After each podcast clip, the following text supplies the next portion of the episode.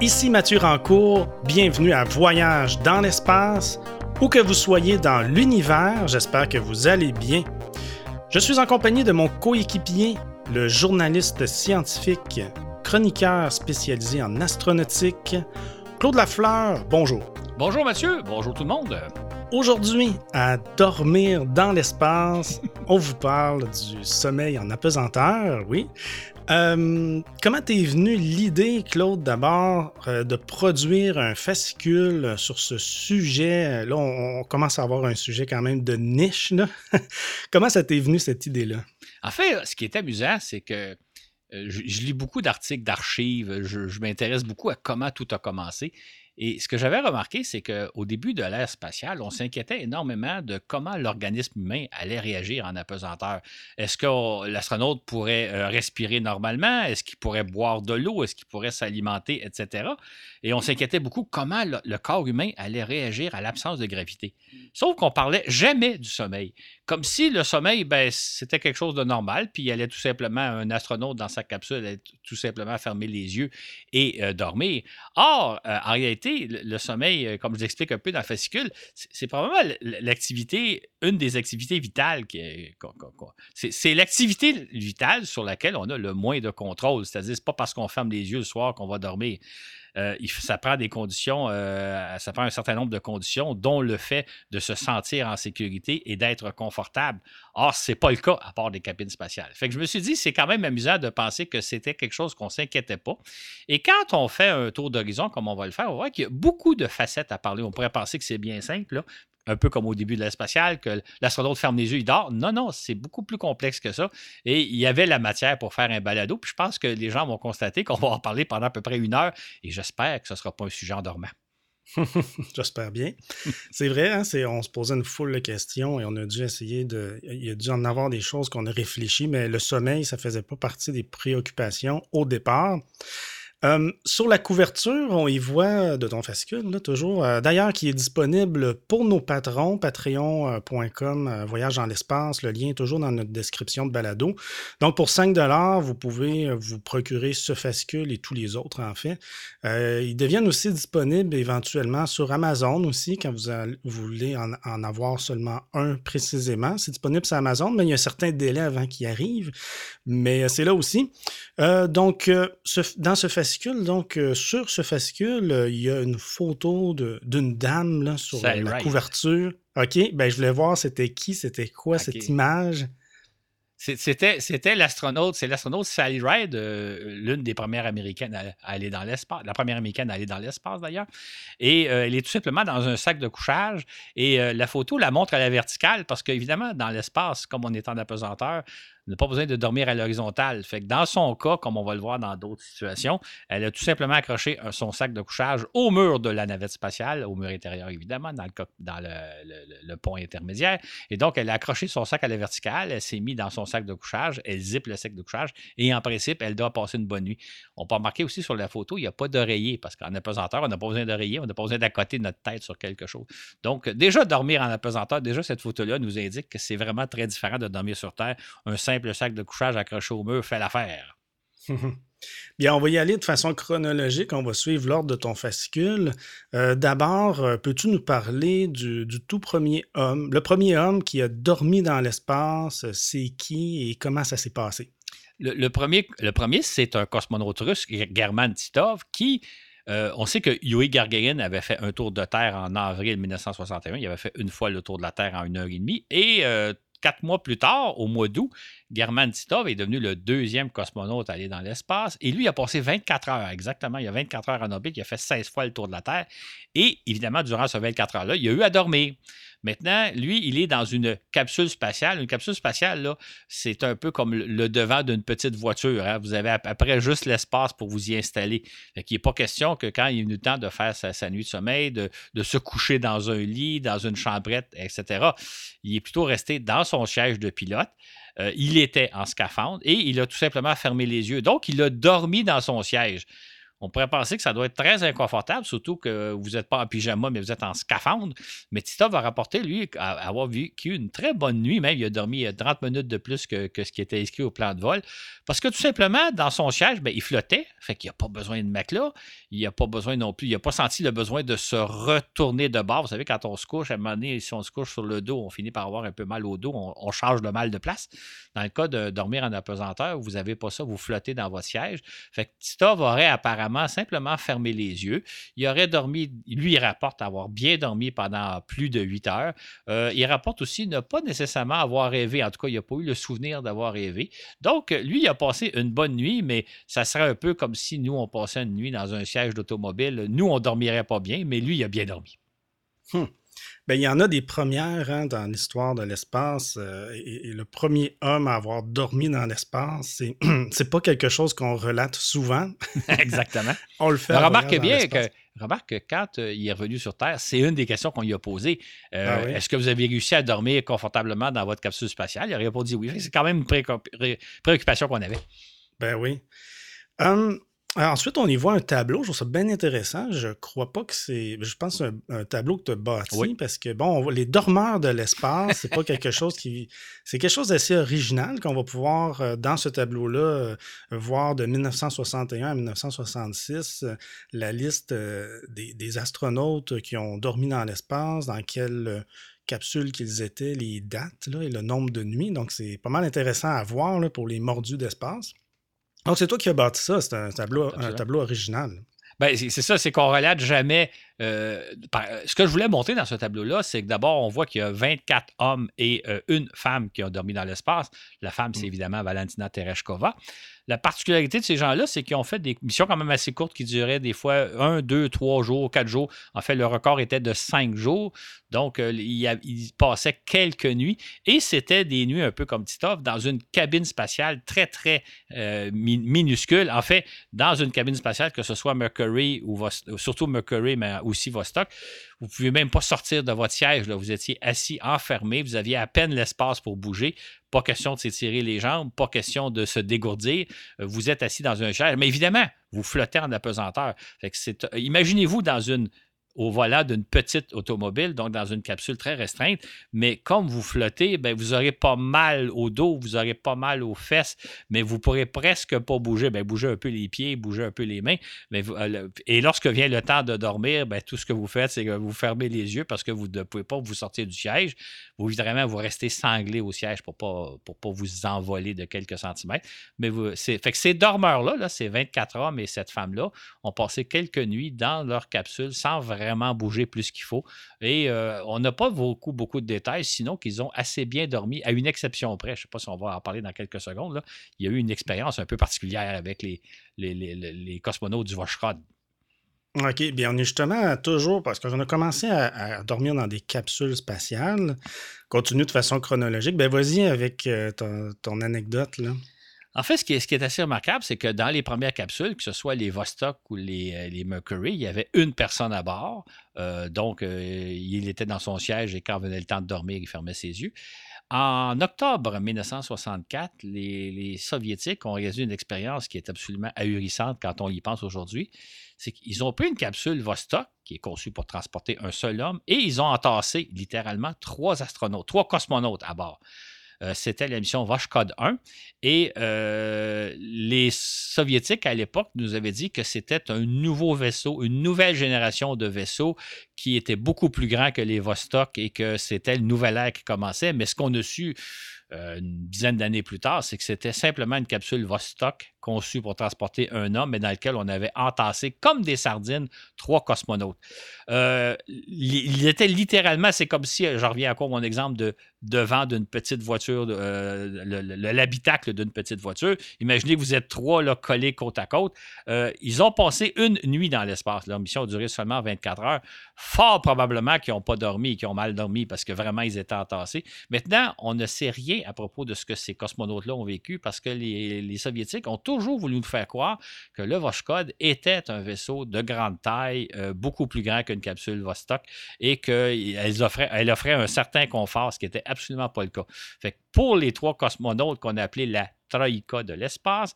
Euh, ils ont dû vivre une mission très, très difficile à entasser comme ils étaient, mais on n'a aucun détail, on n'a aucune photo non plus de l'intérieur du Voshrod pour pas nous montrer à quel point c'était petit. Fait que c'est une expérience assez inusitée. Il y avait eu, euh, on peut ouvrir une parenthèse, j'en parle pas dans le, fascicule, mais les Soviétiques avaient l'intention de réaliser d'autres missions Voshrod avec, euh, avec des équipages qui auraient passé 4, 5, 6 jours et peut-être même jusqu'à deux semaines dans l'espace. Ça aurait été absolument infernal d'envoyer des gens dans des conditions de même c'est peut-être pour ça que ça n'a pas eu lieu. Fait qu'il y a eu seulement deux missions Voshrod. Il y a eu la, mission de la Troïka, puis ensuite, il y a eu la mission où deux cosmonautes se sont envolés dont Alexis Leonov qui est sorti dans l'espace, mais c'était tout. Le Voshrod n'était pas un vaisseau de nouvelle génération, c'était simplement un Voskhod modifié qui offrait des conditions d'habitabilité de, vraiment pas très, pas très, très bonnes. Horrible pour mhm. ne pas dire. Ben, tu reviens ensuite avec euh, le programme euh, Jiminy. Euh, justement, un programme, ben, je trouve ça intéressant que tu en parles quand même beaucoup dans ton fascicule. C'est un programme qui va apprendre aux astronautes américains à aller dans l'espace. Euh, donc, euh, comment ça se passait donc pour eux, le sommeil dans l'espace pour les astronautes de Gemini? Dans le cas d'une cabine Gemini, il y, aura des photos qui vont le montrer dans le fascicule. Euh, c'était vraiment là où étaient les astronautes, ça ressemblait beaucoup, beaucoup aux dimensions d'un habitacle d'automobile. Donc, vous, vous imaginez que vous êtes deux euh, astronautes à bord, deux, passagers, si je peux dire. Chacun est assis dans son chaise. Chacun a un certain espace de disponible euh, pour, euh, bouger les bras, pour s'étendre un peu, mais il en reste pour moi qui reste assis tout au long de sa mission, pendant tout le long de la mission. Et quand venait le temps de, se coucher, ben, il fallait simplement fermer les yeux et rester dans son siège. Euh, donc, mais au moins, chacun avait son siège. Il n'était pas entassé comme les, sardines dans le Voshrod. Euh, donc, les conditions étaient pas pires. Maintenant, il faut savoir que dormir dans ces conditions-là, c'était assez difficile. Entre autres, à l'époque, la NASA craignait beaucoup qu'il arrive un incident technique. Parce qu'il faut peut-être rappeler que euh, dormir dans l'espace, ça pose différents problèmes. D'une part, vous êtes dans une machine extrêmement bruyante, hein, parce qu'il y, a des ventilateurs, il y a des clapets, il y a toutes sortes de systèmes qui fonctionnent. Et en même temps, à chaque seconde, vous risquez votre vie. Parce que s'il arrivait un incident technique, si par exemple la paroi de la capsule était percée, les astronautes pourraient euh, subir une dépressurisation et perdre rapidement la vie. Donc, dans le cadre des missions Gemini, la NASA exigeait qu'il y avait toujours au moins un des deux astronautes euh, qui, gardait qui restait les yeux ouverts. Sauf que celui qui dormait était juste, à côté de lui, juste assis à côté de lui. C'était très difficile de dormir parce que celui qui était en, de garde, si je peux dire, ou en fonction, essayait de faire le moins de bruit possible, puis il essayait de pas trop s'entretenir avec Houston, pas trop avoir de conversation avec le sol, mais en même temps, il était, actif alors que son compagnon essayait de dormir et vice-versa. Ce qui fait que dans les missions Gemini, la plupart des missions Gemini, ils duraient quelques jours, des fois deux, trois jours, quatre jours. Donc, ils passaient deux, trois, quatre nuits en apesanteur, souvent à dormir plus ou moins parce qu'ils étaient constamment dérangés par l'autre. Il y a une opération un peu particulière, c'est qu'il y a eu deux missions Gemini qui ont été ce qu'on appelle des missions de longue durée. C'est-à-dire que dans un premier temps, il y a un équipage qui a passé une semaine dans l'espace. C'était à l'époque un, record. Et euh, ça, c'était en 1965. Et en 66, l'année suivante, il y a un équipage qui a passé deux semaines dans l'espace. Sauf que eux, donc, imaginez que vous êtes dans l'habitacle d'une petite automobile, vous êtes là pendant deux semaines sans pouvoir vous lever, sans pouvoir vous étirer les jambes évidemment, vous êtes en apesanteur. Mais là, quand vient le temps de dormir, là, vous êtes constamment dérangé par la présence de l'autre qui est juste à côté de vous, qui essaie de ne pas faire de bruit. Mais fait que ça a dû être une épreuve assez difficile, euh, vraiment un marathon pour les deux équipages, ceux, le, duo qui a passé une semaine et le duo qui a passé deux semaines. Ça a vraiment été quelque chose de difficile. Euh, même pour les autres missions qui étaient plus courtes, qui duraient deux, trois, quatre jours, euh, on sait que les astronautes revenaient sur Terre très fatigués, fatigués de leur mission, fatigués du stress qu'ils avaient eux enduré, mais aussi fatigué d'avoir mal dormi pendant deux, trois, quatre jours. Et on peut se demander, dans le cas des deux missions Gemini de longue durée, comment les astronautes ont fait pour très mal dormir pendant une semaine ou deux. Hein. Si on faisait l'expérience, vous et moi, je ne sais pas dans quel état on se retrouverait après deux semaines. Évidemment, on peut toujours ouvrir une parenthèse. Les astronautes, c'est un peu des surhommes, c'est des gens en super conditions physiques, super entraînés, euh, habitués à vivre dans des mauvaises conditions. Euh, ils étaient capables, ils sont beaucoup plus endurants qu'on serait vous et moi. Mais moi, je ne sais pas, être enfermé dans une capsule Gemini avec Mathieu pendant deux semaines, je ne sais pas dans quel état je, je me sentirais. Effectivement. C'est comme un peu à l'âge de pierre, parce que dans les groupes, euh, il y avait toujours une personne qui restait éveillée pour euh, la survie du groupe, là, pour euh, rester aux aguets. C'est ça, exactement. ça qui arrivait. il y avait aussi accès à un, hublot, une taille comparable à un hublot d'avion de ligne. Puis là, ben, tu parles dans ton fascicule que ça causait certains petits problèmes, ça. Exactement. En fait, dans les, surtout les capsules Gemini, il y avait effectivement, juste devant, chacun des astronautes, il y avait un beau hublot, à peu près de la taille, si vous avez pris des avions, c'est le Boeing ou euh, Airbus, à peu près de cette taille-là, mais plutôt placé à l'horizontale et non pas verticale. Et quand venait le temps de dormir, il fallait mettre un, couvre-soleil opaque pour pas que le soleil, pour pas voir le soleil. Or, ce qu'il faut savoir dans l'espace, c'est que le Soleil est, extrêmement brillant, euh, beaucoup plus brillant que ce qu'on peut imaginer. Parce que quand nous, on regarde le Soleil euh, sur Terre par une belle journée d'été, euh, lorsqu'il fait super beau, on voit l'intensité, mais les rayons qu'on voit sont filtrés par l'atmosphère terrestre qui filtre pas mal les rayons du soleil. Quand vous êtes dans l'espace, là, il n'y a aucune filtration. Fait que le soleil est extrêmement brillant. Euh, comme disaient certains astronautes, c'est la chose la plus brillante qu'on a jamais vue dans notre vie. Et évidemment, lorsque vient le temps de dormir, vous avez un hublot juste devant vous. Il ne faut vraiment pas que les rayons du soleil passent. il faut vraiment bien fermer la fenêtre, s'assurer qu'il n'y a pas la moindre petite interstice parce que veut, veut pas. À un moment donné, au cours de l'orbite autour de la Terre, à un moment donné, il y a un rayon de soleil qui va s'infiltrer puis qui risque de vous éblouir. Donc, il fallait faire très, très attention à bien fermer son hublot. Et ça, c'est une chose auquel on n'avait pas nécessairement pensé lors des premières missions, mais il fallait faire attention, donc, calfeutrer comme il faut les hublots. Ce qui fait que si on imagine comment ça se passait dans une cabine Gemini, vous avez un vous avez un qui, est de veille, un qui est fermé. Il euh, faut fermer les hublots, les deux, parce qu'ils sont un à côté de l'autre. Vous ne pouvez pas juste fermer un puis pas l'autre euh, à ce moment-là. Ça devait être des conditions assez pénibles où euh, celui qui, était de garde ne pouvait même pas avoir le plaisir d'admirer la Terre par son hublot parce que le hublot était fermé. donc, c'était des conditions difficiles. Et si vous ne fermiez pas parfaitement un hublot, à un moment donné ou un autre, il y avait un rayon de soleil qui vous éclaboussait puis qui pouvait vous, vous presque vous aveugler, en tout cas vous, vous réveiller et perturber votre sommeil. C'est comme un peu ceux qui travaillent euh, de nuit, mais, je crois que c'est encore plus déroutant dans l'espace. Ben, c'est surtout si on, s'imagine, si on s'imagine qu'on est à peu près à 50 cm d'un hublot. Euh, on n'est vraiment pas loin de la fenêtre. Il ne faut pas que la fenêtre soit le moindrement. laisse passer la moindre lumière. Hmm. Comme tu le relates, euh, à partir de la seconde moitié des années 60, les Américains et les Soviétiques ont mis en service des capsules spatiales plus spacieuses, toutes choses étant relatives il s'agit des vaisseaux Apollo et Soyuz.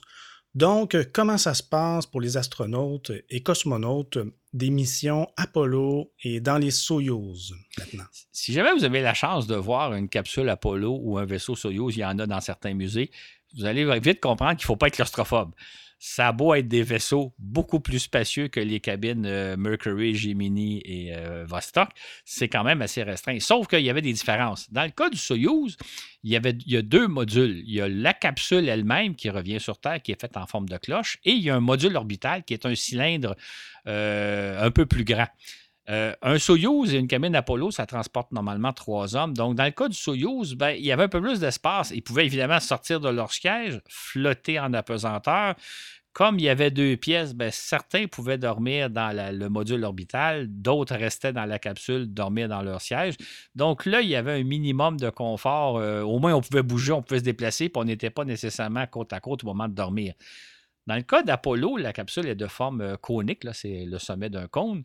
Euh, là, il y a comme les trois sièges qui sont à l'avant de la capsule euh, sur laquelle s'installe chacun des astronautes. Un peu comme dans le, cockpit d'un avion. Si vous avez vu un, avion de ligne, vous avez le pilote et le copilote. Bon, imaginez qu'ils sont plutôt trois que deux.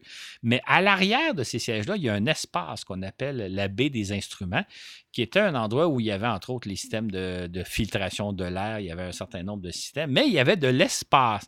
Ce qui fait que certains astronautes pouvaient donc sortir de leur siège, aller s'installer dans la baie des instruments, quelque part dans un coin pour dormir. Euh, par contre, euh, un peu comme dans le cas des missions GPNI, il y avait toujours quelqu'un qui était de garde.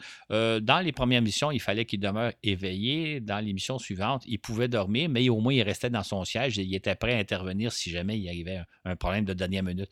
vous aurez compris que autant dans les Soyuz que dans les Apollo, il n'y a pas d'endroit spécialement pour dormir. Il n'y a pas d'endroit aménagé pour dormir. Fait que vous vous ramassez dans un coin, soit que vous restez dans votre siège ou vous ramassez dans un coin. vous pouviez donc vous, vous, vous, insérez dans une espèce de sac de couchage qui est comme tout simplement une poche pour vous sentir un peu plus enfermé, si je peux dire.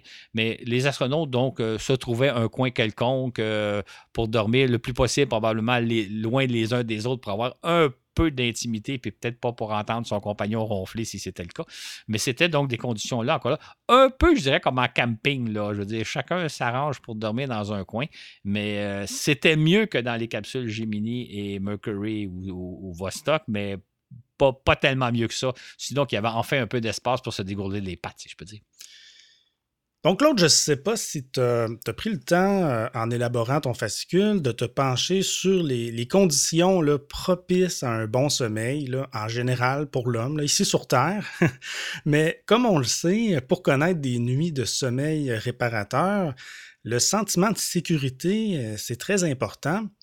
On peut imaginer que l'un des endroits les moins propices à une paix d'esprit, ben, c'est à bord euh, d'un vaisseau spatial. Hein? C'est tout à fait exact. Et c'est pour ça que quand j'ai conçu mon fascicule, j'ai trouvé ça bizarre de penser qu'au début, on s'inquiétait beaucoup de la, digestion des astronautes, leur respiration, toutes leurs leur, euh, fonctions vitales, euh, euh, dont l'évacuation des déchets, entre autres.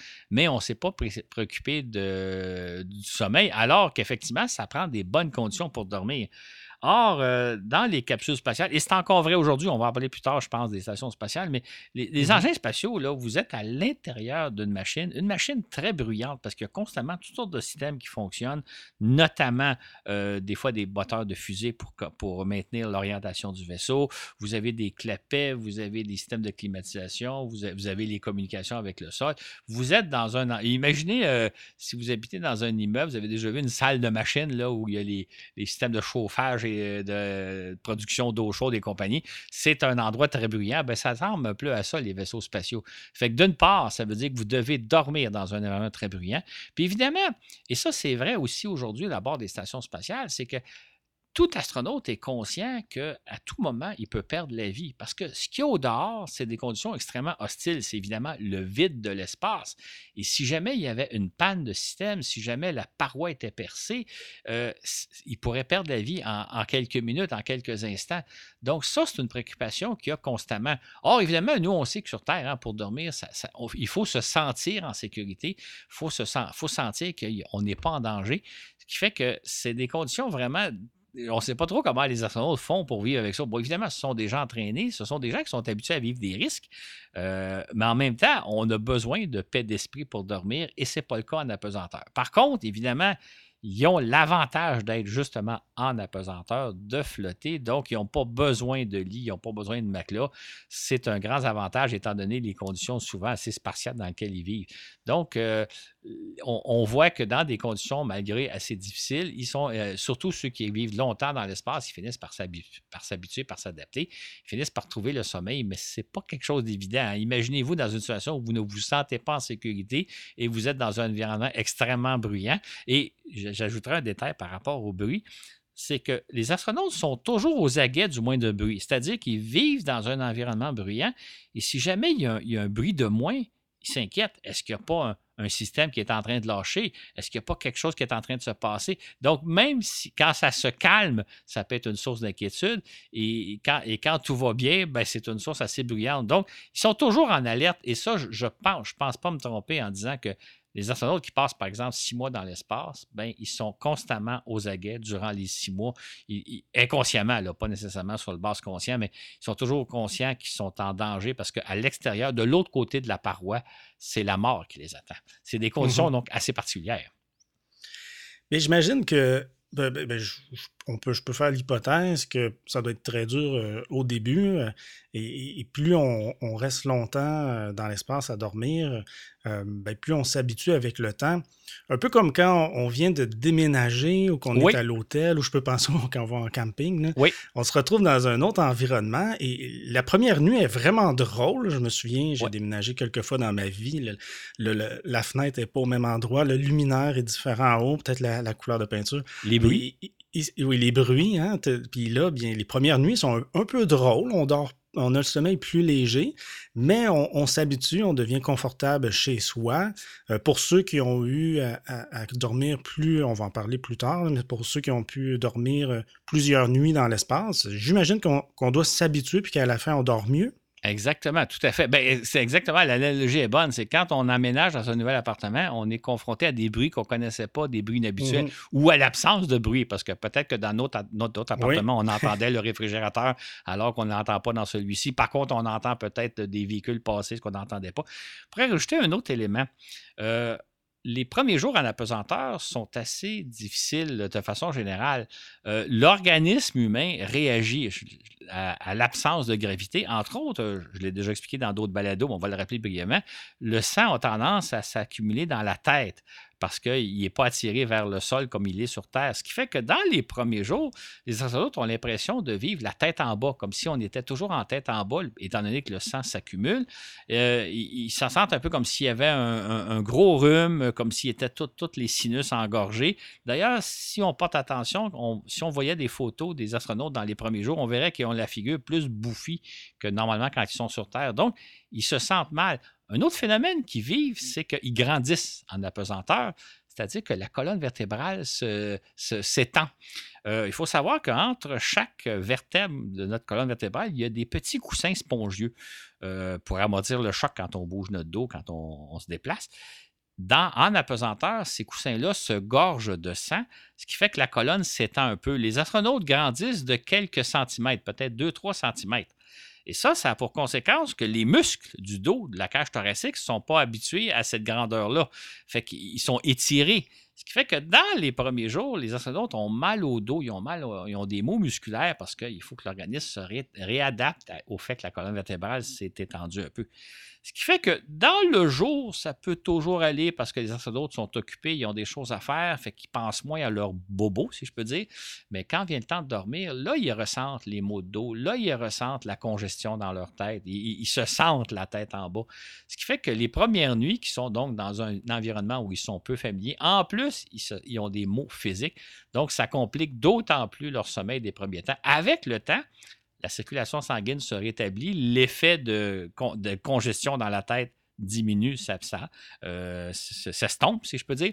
Dans le cas de la colonne vertébrale, ben, l'organisme s'habitue au fait que la, que la colonne est étendue de 2 ou 3 cm. Donc, tout va finir par aller bien, mais ça montre que dans les premiers temps, euh, les, nuits de sommeil sont d'autant plus difficiles que vous êtes dans un environnement inhabituel et que vous avez des maux euh, assez, assez souffrants. Ils peuvent prendre des médicaments, ils peuvent prendre des, comprimés pour alléger la douleur, alléger la congestion. Ça, ça les soulage. On remarque que les astronautes ont tendance à ne pas vouloir le faire, mais au besoin, ils peuvent prendre des médicaments pour soulager un peu leur douleur. Mais tout ça pour dire que les premières nuits en apesanteur sont sûrement pas très reposantes.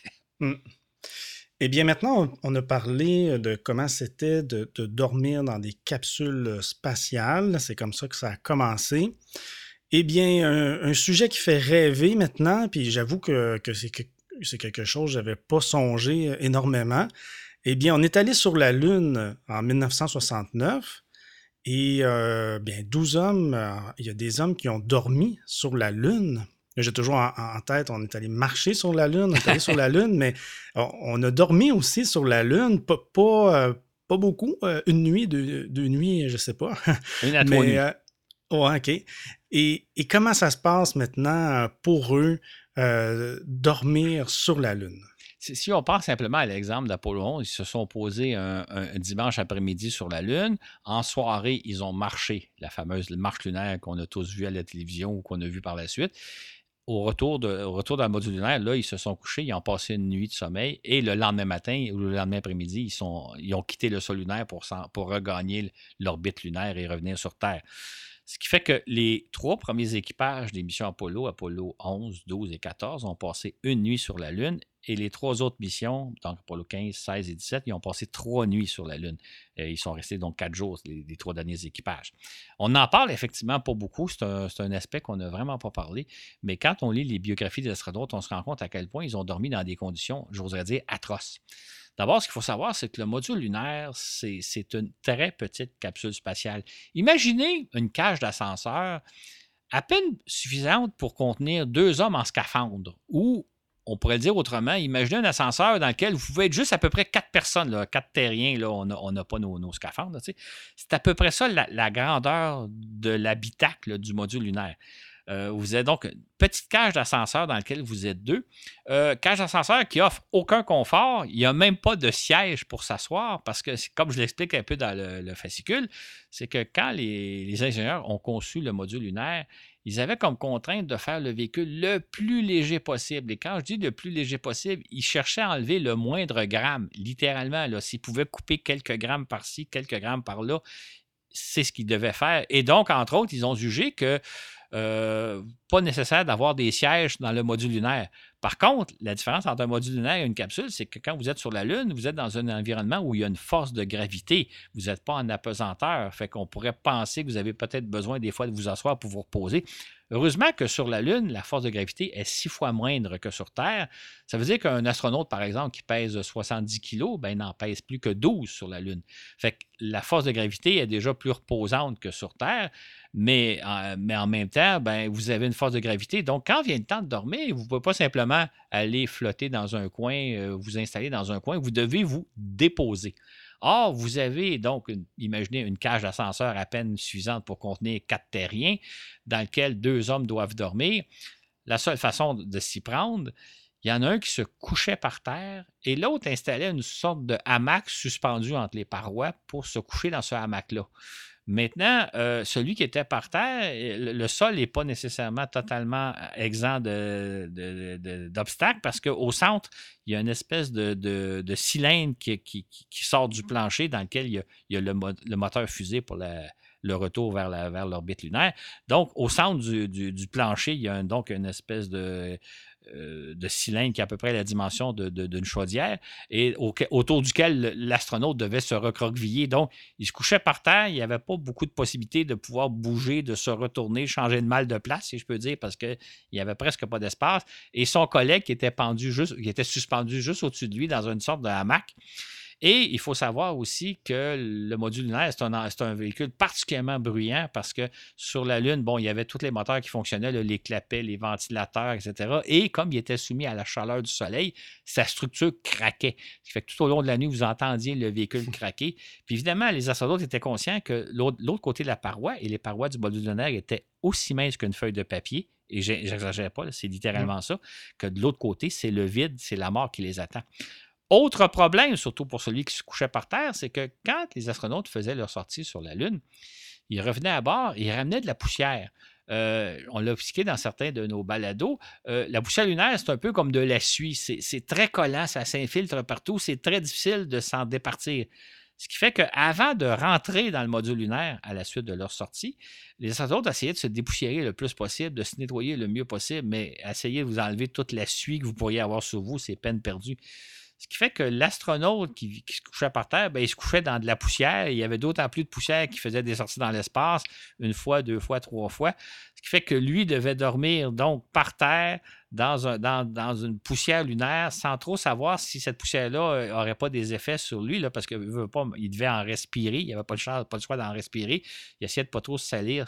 c'était des conditions horribles. Fait ce que les astronautes n'ont pas dit à l'époque des missions Apollo, mais qui racontent dans leur euh, biographie par la suite, c'est que tu vraiment des conditions terribles pour dormir, euh, beaucoup plus terribles que dans les capsules, même si les conditions dans les capsules ne sont pas très bonnes.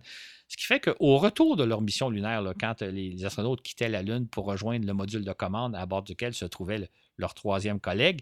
Euh, ils étaient très fatigués. Heureusement, pendant le, retour vers la Terre, les deux, trois jours qu'il faut pour revenir euh, vers la Terre, c'était le, pilote du module de commande qui s'occupait de tout. Il laissait le, autant que possible ses, camarades se reposer, se dormir, parce que aller sur la Lune, c'était non seulement une expérience très stressante, comme on peut l'imaginer, mais vraiment pas reposante non plus. Fait que ceux qui ont eu le, privilège ou la chance, je ne sais pas si je peux dire ça, de dormir sur la Lune ont vraiment vécu des expériences atroces faudra un jour, quand on tournera sur la Lune, leur donner des bien meilleures conditions parce qu'il fallait, fallait être fait fort pour endurer ce genre de conditions-là. Bon. C'était pas comme euh, dans mes rêves, ce que tu mais c'était une description euh, réaliste de comment ça s'est passé pour eux. Euh, il y a un autre tableau, les 12 dormeurs lunaires, où ce que tu détailles euh, les astronautes, leur mission, les dates et le nombre de nuits. Ça, c'est dans, le fascicule. Mhm. Ensuite, bien, il y a eu les, ensuite les, stations spatiales. On ne va pas parler tout de suite de l'ISS, mais les précurseurs, Salyut, Skylab. Là, Claude, euh, je crois, ben, on commence à avoir des, des compartiments plus spacieux, plus luxueux. Euh, là, ça doit commencer à, être plus euh, confortable de dormir dans l'espace. Exactement. En fait, euh, j'ai comparé tantôt les, capsules spatiales, l'espace habitable dans les capsules spatiales à celui d'une automobile on pourrait parler que l'espace habitable les premières stations, là, je pense au Salyut puis je pense à Skylab, c'est peut-être plus ou moins l'équivalent de l'espace qu'on aurait dans un, dans un autobus, dans un wagon de métro, dans un wagon de chemin de fer, donc beaucoup plus d'espace pour bouger. Et dans les stations spatiales, ben, les astronautes devaient passer des semaines, voire des mois euh, donc à faire des expériences scientifiques et technologiques. Évidemment, si vous envoyez un équipage dans l'espace pendant des semaines ou des mois, il faut leur offrir des conditions de vie nettement meilleures parce que si on peut tolérer vivre dans des conditions difficiles pendant quelques jours, c'est un peu comme nous quand on fait du camping. C'est une chose de faire du camping pendant quelques jours puis de mal dormir parce que euh, le, sol est, rocheux, parce qu'il y a toujours une branche dans le dos de, peu importe. Moi, j'ai toujours trouvé qu'en camping, peu importe comment vous installez votre sac de couchage, il, est toujours mal placé au moment où vous couchez. Il y a une roche, il y a une branche, il y a quelque chose. Donc, dans le cas des, vols de longue durée, il fallait leur offrir des bonnes conditions et non pas des conditions en capsule. Ce qui fait qu'à bord des stations, et là, je parle surtout de l'expérience de Skylab, les, trois astronautes, les trois hommes qui ont séjourné, en fait, il y a un équipage, un premier équipage qui a séjourné un mois, un deuxième équipage deux mois, un troisième équipage trois mois. Ils avaient chacun leur chambre à coucher, leur chambrette. Euh, donc, au moins pour la première fois, ils avaient un peu d'intimité parce que vous avez compris qu'en capsule, euh, vous êtes enfermé avec deux ou trois personnes euh, avec aucune intimité, même lorsque c'est le temps de faire ses besoins personnels. là, dans le cas du Skylab, ben, il, y avait une, il, y avait un des, il y avait une partie de la station qui était aménagée à ce qu'on appelle l'espace vie. Il y avait une cuisinette, donc une table pour manger. Il y avait une douche et il y avait chaque astronaute avait sa chambrette. Je parle de chambrette parce que ça a à peu près les dimensions et la grandeur d'une boîte téléphonique ou, si vous voulez, d'un petit garde-robe. Euh, à peine l'espace pour loger, donc, euh, euh, l'astronaute qui peut dormir encore là dans un sac de couchage accroché à un mur et il y avait des casiers pour mettre ses effets personnels. Fait Au moins, chaque astronaute dormait dans sa petite pièce, avait son intimité et évidemment, le sac de couchage, ben, c'est tout simplement un sac de toile accroché au mur. Pas besoin de matelas, pas besoin d'oreiller. vous fermez la lumière, vous fermez la porte parce qu'on va le voir, il y a des photos dans le fascicule qui vous montrent un peu les chambrettes. Il pouvait donc fermer la porte et donc passer une nuit normale. Euh, l'avantage de l'apesanteur, parce que vous vous imaginez peut-être mal dormir dans une euh, boîte téléphonique ou dans un tout petit garde-robe euh, il ne faut pas être claustrophobe, mais il ne faut pas oublier qu'en apesanteur, l'avantage, c'est que vous occupez les trois dimensions, c'est-à-dire que vous pouvez être aussi bien au plafond, au mur qu'au plancher. D'où l'idée d'ailleurs d'accrocher le sac de couchage au mur à la verticale, mais il n'y a pas de verticale.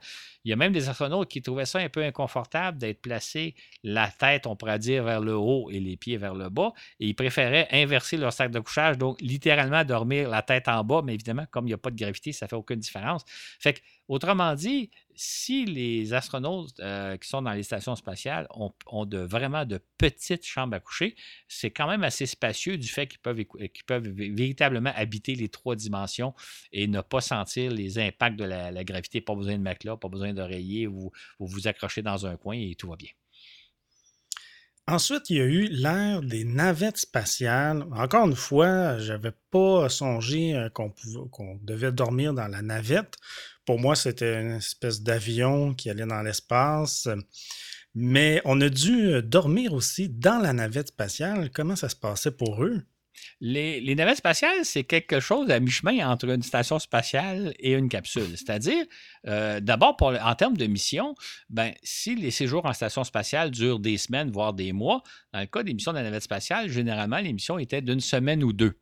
Euh, l'espace à bord des navettes était beaucoup plus grand que ce qu'on retrouve à bord des capsules, mais beaucoup plus petit que ce qu'on retrouve à bord des stations spatiales on pourrait assimiler, toujours pour prendre mon image de véhicule automobile, que la navette spatiale avait à peu près la dimension d'une euh, camionnette.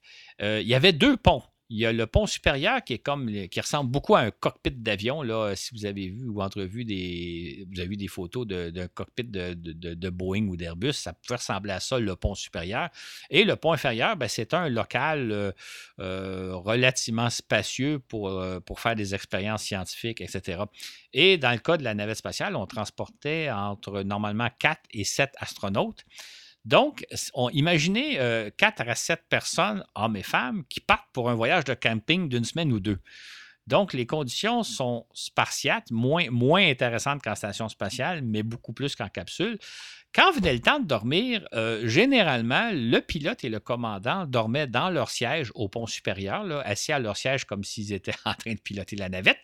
Et donc, eux autres se sanglaient dans leur siège et dormaient là. Généralement, là, ça n'a pas été le cas de tout le monde. Par contre, les trois, quatre euh, personnes qui pouvaient les accompagner, eux, ils dormaient dans le pont inférieur. Et le pont inférieur, ben, contrairement à une station spatiale, il n'y a pas de chambrette, il n'y a pas d'endroit aménagé pour dormir. Donc, on s'installait comme on pouvait. Euh, les astronautes, chacun avait son sac de couchage qui pouvait attacher soit au plafond, soit au mur, soit à la verticale, soit à l'horizontale. Vous allez voir d'ailleurs dans le fascicule des photos qui montrent que certains dormaient à la, verticale, un peu comme la, photo de couverture où on voit Sally Ride. D'autres vont préférer installer leur sac de couchage à l'horizontale. C'est un point de vue strictement euh, psychologique, parce que ça ne fait aucune différence que ce soit à la verticale ou à l'horizontale. Il y en a qui ont choisi de s'installer au plafond, un peu comme s'ils dormaient comme des chauves-souris. Et ça, c'est la plupart des astronautes, donc, euh, attachaient un sac de couchage dans lequel ils, euh, passaient la nuit. Mais ce n'était pas nécessaire. Certains ont simplement dit Moi, je, m'installe dans un coin, je m'attache avec une petite corde attachée à son poignet, par exemple, ou à sa taille, juste pour ne pas dériver. Puis vous dormez dans un coin en, en flottant, en vous mettant en petite boule, parce qu'il faut savoir qu'en en apesanteur, la position naturelle quand on dort, c'est celle d'un peu d'un fœtus. Vous savez, les, fœtus dans le ventre de leur mère, ils sont un peu comme recroquevillés, un peu assis, les mains flottent devant le visage. C'est un peu la, position naturelle dans laquelle on dort s'il n'y a pas de force de gravité. Donc, certains s'attachaient dans un coin de la navette. Et il y a même un astronaute, notre astronaute canadien Marc Garneau, qui est le, premier, le premier Canadien à être allé dans l'espace. Lui, Marc Garneau, il faut savoir que c'est un marin. Hein. Il, est habitué à dormir en mer dans des conditions pas très faciles. Lui, ce qu'il a fait tout simplement lors de sa mission, c'est il s'est tout simplement laissé flotter au centre de l'habitacle, au centre du pont intermédiaire. Donc, euh, comme relate un de ses collègues, on le voyait flotter. Euh, de temps en temps, il allait se frapper tout doucement contre un mur. Lui, il ne se réveillait même pas parce que l'impact était faible. Là, il rebondissait vers un autre mur. Et comme Marc raconte, parce que j'ai eu l'occasion d'interviewer à l'époque, euh, le matin, quand il se réveillait, il ne savait jamais où il était, dans quelle portion de, l'habitacle il, allait se trouver, ce qui était au plafond, au mur, la tête en bas, n'importe quoi. Mais lui, il, simplement, il s'est laissé flotter. Et comme le relate souvent d'ailleurs les astronautes, dormir en apesanteur, c'est quand vous êtes habitué, quand les premiers temps sont passés, c'est extraordinaire parce que vous flottez, vous avez l'impression d'être sur le meilleur matelas, le matelas le plus moelleux que vous pouvez imaginer. Fait qu'une fois habitué, c'est une sensation extraordinaire. Fait que dans le cas de Margano, ben lui, il se laissait tout simplement flotter euh, pendant ses nuits. Fait qu'on on voit un peu que dans le cas de la navette spatiale, euh, on peut dire c'est un peu comme si vous partiez en expédition 4, 5, 6 personnes, que vous viviez dans une relativement grande tente, mais une tente de laquelle vous ne pouviez jamais sortir pour faire quoi que ce soit. Vous étiez enfermé là pendant une semaine ou deux pour le meilleur et pour le pire, de jour comme de nuit. Donc, euh, les astronautes qui partent en navette avaient l'impression de partir en expédition de camping. Oui, tu l'as bien connu, Marc Garneau. Euh, donc, une anecdote qui t'a euh, qui t'a euh, personnellement ou dans une entrevue, c'est ça? Oui, absolument. Ben, quand j'y ai demandé, il, m'a raconté parce que Marc, on, a discuté de quelle était sa mission, qu'est-ce qu'il a fait, mais aussi comment il a vécu l'expérience, qu'est-ce que c'est d'observer la Terre. D'ailleurs, j'espère, Mathieu, qu'un jour, là, on va avoir la chance d'aller le rencontrer. Euh, Marc Garneau, ben euh, nos amis français le connaissent moins, nos amis canadiens un peu plus, mais il a vraiment une carrière absolument époustouflante. Euh, c'est assez surprenant le, chemin que cet homme-là a fait entre le jour où je l'ai rencontré. Moi, je l'ai rencontré quand il a commencé sa carrière d'astronaute. Il venait tout juste d'être nommé astronaute en 1983. J'ai eu l'occasion de le rencontrer plusieurs fois. D'ailleurs, j'ai écrit un certain nombre de livres dont Marc a eu la gentillesse d'écrire l'introduction. Donc, c'est quelqu'un pour qui j'ai beaucoup d'admiration. Et un jour, Mathieu, j'espère qu'on ira à la chance d'aller rencontrer et de, de jaser avec lui parce qu'il a un parcours assez remarquable. Oui, ça serait vraiment bien. À partir de l'an 2000, les États-Unis, la Russie, l'Europe, le Japon, le Canada ont entrepris de mettre en service la Station spatiale internationale, le plus gigantesque vaisseau spatial jamais assemblé, puisqu'on prévoyait qu'une demi-douzaine de personnes, hommes et femmes, y effectueraient des séjours d'environ six mois on devait leur offrir de bien meilleures conditions de vie, notamment lorsque venait le temps de dormir. Claude, avec euh, l'ISS, euh, j'imagine, ben, on le voit dans ton fascicule, on est ailleurs là, en termes de confort pour dormir dans l'espace. En fait, ce qui est intéressant avec la Station spatiale internationale, c'est qu'on a tiré profit de l'expérience vécue euh, euh, accumulés lors des à bord des premières stations spatiales, que ce soit les Salyut, que ce soit le, Skylab, que ce soit aussi le complexe orbital Mir, dans lequel les Soviétiques ont mené beaucoup, beaucoup d'expérience dans les années 80-90. Un jour, d'ailleurs, il faudra parler de Mir parce que c'est une étape très importante. Fait que quand il est venu le temps de concevoir la station spatiale, on s'est dit, on va tirer profit de toutes les connaissances acquises. Et évidemment, si on veut que des astronautes travaillent six mois, soient productifs six mois euh, dans l'espace, il faut leur offrir de bonnes conditions. Surtout qu'un des objectifs aussi, c'était de faire en sorte que des astronautes retournent euh, vivre dans la station spatiale. Autrement dit, si les conditions sont tellement rigoureuses, vous pouvez faire un séjour, vous dites, bon, je l'ai vécu une fois, je ne le ferai pas deux fois, mais on, on veut que les astronautes y retournent deux, trois, quatre fois et bénéficier de l'expérience qu'ils ont acquis la première fois et les fois suivantes. Donc, il fallait leur offrir de bonnes conditions au niveau des aliments, au niveau de la vie à bord, au niveau du rythme de vie, au niveau du sommeil. Ce qui fait que dans le cas de la station spatiale, normalement, il y a six personnes à bord. Ces derniers temps, il y en a sept, mais normalement, il y en a six. Chacun a sa chambrette individuelle. En fait, ce qui est amusant dans la station spatiale, on n'en parle pas trop, mais il y a une section qui est russe, puis il y a une section qui est occidentale. Occidentale, c'est-à-dire que c'est des modules fournis par les États-Unis, l'Europe, le Japon et le Canada. Le Canada fournit les télémanipulateurs. Donc ça, il y a vraiment une section euh, distincte de la section russe qui est la section occidentale. Et normalement, à bord de la station spatiale, il y a toujours deux Russes. Et les deux Russes, eux, ont une petite chambrette individuelle dans la section russe qui est située à l'arrière de la station, tandis que les Occidentaux qui occupent l'avant de la station ont chacun aussi leur chambrette dans un module euh, spécifié. Et là, on va le voir, euh, je vais l'illustrer dans, le, dans le, fascicule. Ce qui est intéressant, c'est qu'il y a une chambrette qui est littéralement installée dans le plafond du module. Il y a deux chambrettes qui sont installées du côté gauche et du côté droite, et il y a une chambrette qui est installée dans le plancher. Évidemment, quand on voit ça du point de vue terrestre, on dit qu'il y en a un qui dort littéralement au plafond, un peu comme une chauve-souris. Il y en a un qui dort euh, dans, le plancher, un peu comme s'il était dans un cercueil. Mais évidemment, en espace, il n'y a pas de haut, il n'y a pas de bas, donc ça ne fait pas de différence. Et là, les chambrettes, ben, ils ressemblent un peu aux chambrettes de Skylab, c'est-à-dire que vous avez l'espace pour accrocher votre sac de couchage euh, au mur, tout simplement. Euh, vous avez deux ordinateurs de base. Ça, c'est intéressant. Hein. Dans la chambrette, il y a deux ordinateurs. Il y a des ordinateurs portables qui sont très semblables à ce qu'on a, nous, ici sur Terre. Il, y a, des standards spatiaux, mais c'est essentiellement le même genre d'ordinateur. Il y en a un qui est branché à la station spatiale, et là, l'astronaute peut, de son de son lit, si je peux dire, de, sa chambrette, voir tout ce qui se passe dans la station et s'assurer que tout fonctionne bien. Si jamais il y a un problème, il peut tout de suite prendre connaissance du problème. Il se sert aussi de cet ordinateur-là pour euh, euh, soit euh, vérifier certains protocoles qu'il a appliqués, dans, des fois il y a des études à faire, soit vérifier son horaire du lendemain, etc. Donc, c'est son outil de travail. Et il y a un autre ordinateur, et ça, je trouve ça amusant, qui n'est pas branché au réseau de la station spatiale, il est totalement autonome, mais cet ordinateur-là, il est branché sur Internet, ce qui permet aux astronautes de, naviguer sur Internet comme vous et moi, on le fait. Donc, s'ils veulent faire, euh, regarder des YouTube, s'ils veulent euh, euh, aller visiter des sites d'information, n'importe quoi, ils peuvent le faire. Et la raison pourquoi ces ordinateurs-là ne sont pas branchés au réseau de la station spatiale, c'est que si jamais il y avait un ordinateur qui était pollué, en tout cas qu'il y avait un logiciel, un, comment on appelle ça, un mauvais logiciel, hein? un virus, bon, un virus, euh, merci. Donc, si, si l'ordinateur était contaminé par un virus ou que quelqu'un essayait de s'introduire à bord de la station spatiale via l'ordinateur, il ne pourrait pas parce qu'il n'est pas branché, il est, totalement indépendant de la station. Donc, dans, dans cette chambrette-là, l'astronaute peut évidemment dormir, mais c'est son moment d'intimité aussi. Fait que c'est là qu'il peut, il peut littéralement appeler son monde, là, il peut appeler ses, euh, ses enfants, sa famille, son épouse, ses amis.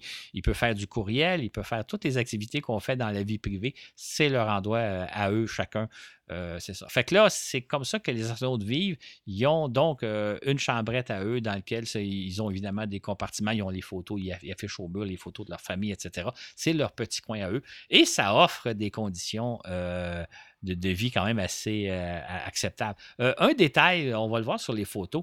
J'ai oublié de mentionner tantôt que les premiers astronautes qui sont allés dans l'espace ont fait une découverte un peu inattendue.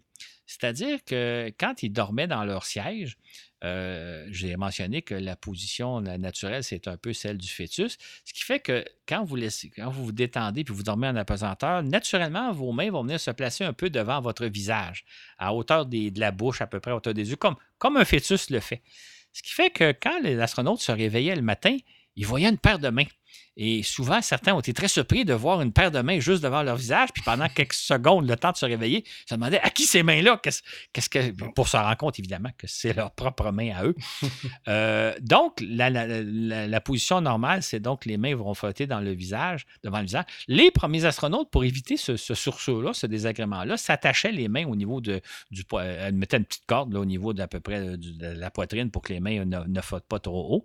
Mais dans le cas de la station spatiale, ou en tout cas ceux qui se sont habitués à dormir, ils ont, employé une nouvelle formule, c'est que les sacs de couchage dans lesquels ils s'installent, qui est simplement un sac de toile, a des ouvertures de chaque côté des épaules pour que les bras sortent, pour que les bras flottent à l'extérieur du, euh, sac de couchage. Ce qui fait que l'astronaute est dans son sac et ses mains flottent devant lui. Et évidemment, comme il s'attend à ce qu'au réveil le matin, ses mains vont être devant son visage, il ne sursaute pas. Mais vous allez voir sur les photos, on peut le voir aussi dans des films où on voit des astronautes euh, dormir dans la station spatiale, les mains sont, les bras sont sortis du sac de couchage et il flotte librement devant le visage.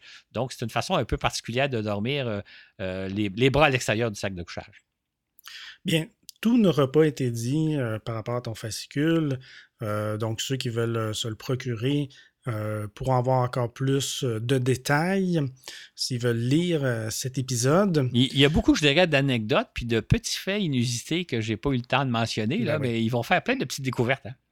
Effectivement. Donc, juste une parenthèse. Je, vais faire un petit teaser. Tout le monde, tout le monde sait qu'on a cinq sens. Euh, euh, on connaît nos cinq sens. Il existe un sixième sens qu'on utilise sur Terre sans s'en rendre compte qui s'appelle la proprioception. Et c'est un sens qu'on a mis en évidence quand on est allé dans l'espace. Mais j'en dis pas plus. Vous allez le voir dans le fascicule.